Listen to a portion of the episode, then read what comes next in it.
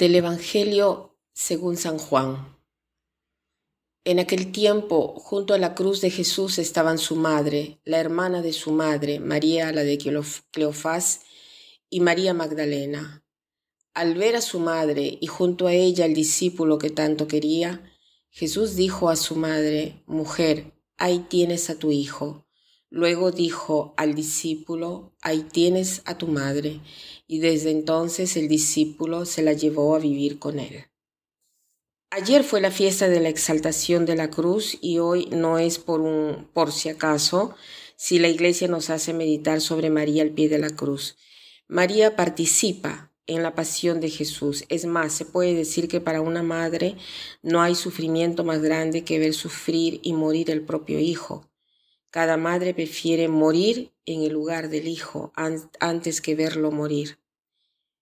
El Evangelio que acabamos de leer nos habla de los últimos momentos de la vida de Jesús. Eh, Jesús, no obstante los dolores desgarradores, no piensa en sí mismo, sino en María, en Juan, piensa en nosotros, piensa en la humanidad. Eh, no le ha quedado nada, sobre la cruz no tiene nada, sino solamente a su madre, que se la tiene celosamente a su lado para él y sin embargo nos la da. Nos dona a su madre. María en ese momento se convierte en la madre de todos eh, nosotros. Eh, incluso se convierte en la madre de los asesinos de su hijo, porque en ese momento María fue llamada a ser la madre de todos, incluso eh, de los que están matando a su hijo. Qué amor tan grande le pide Jesús a María, amar a sus propios enemigos. Jesús de esta manera nos da una indicación precisa de cómo vivir el luto.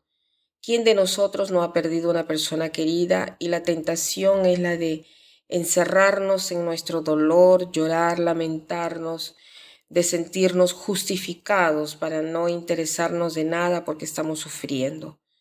Por esto Jesús nos da las indicaciones precisas para elaborar el luto. Hoy se habla mucho de esto, de la elaboración del luto. Hay un libro de un benedictino, Ansel Grum, que vive en Alemania, y el libro se llama Vivir el luto significa amar. Y Jesús nos dice exactamente eso en este Evangelio. Este libro no hace otra cosa que especificar lo que Jesús nos ha dicho y hecho en la cruz. O sea, le ha dicho a Juan de ocuparse de María y a María de ocuparse de Juan. Esta es la verdadera elaboración del luto, porque la vida continúa y pensando en las personas con las que vivimos, nosotros adquirimos una relación más profunda con las personas con las cuales vivimos, con Dios y con las personas de las cuales nos ocupamos sobre la tierra. Por lo tanto, no nos debemos cerrar en nuestro dolor. Sí llorar, ¿no? Podemos llorar, recordar el pasado, sí se puede, pero solo delicadamente, porque de otra manera, si dejamos campo libre a estas acciones, no seremos capaces de amar.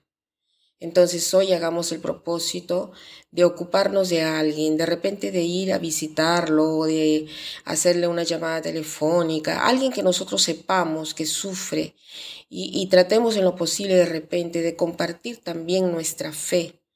Muchas personas tienen miedo a la muerte, ¿no? Tienen miedo de morir y, y saber que tenemos una madre que no nos abandonará, sobre todo en el momento de la muerte, es una cosa grandiosa. María está con nosotros siempre. Entonces hoy repitamos como propósito de repente el Ave María con más fervor, lentamente, saboreando cada palabra. Sobre todo repitamos muchas veces cuando lleguemos al punto que dice, ruega por nosotros pecadores, ahora y en la hora de nuestra muerte. Así estaremos tranquilos porque María está con nosotros. Estuvo a los pies de la cruz y está a los pies de cada cruz, con cada crucificado que somos nosotros. María está en nuestra cabecera. No debemos tener miedo de nada, no debemos tener miedo a la muerte. Y para terminar, la frase es la de San Agustín que dice así, no se pierden jamás aquellos que amamos porque podemos amarlos en aquel que no se puede perder. No se pierden jamás aquellos que amamos porque podemos amarlos en aquel que no se puede perder. Que pasen un buen día.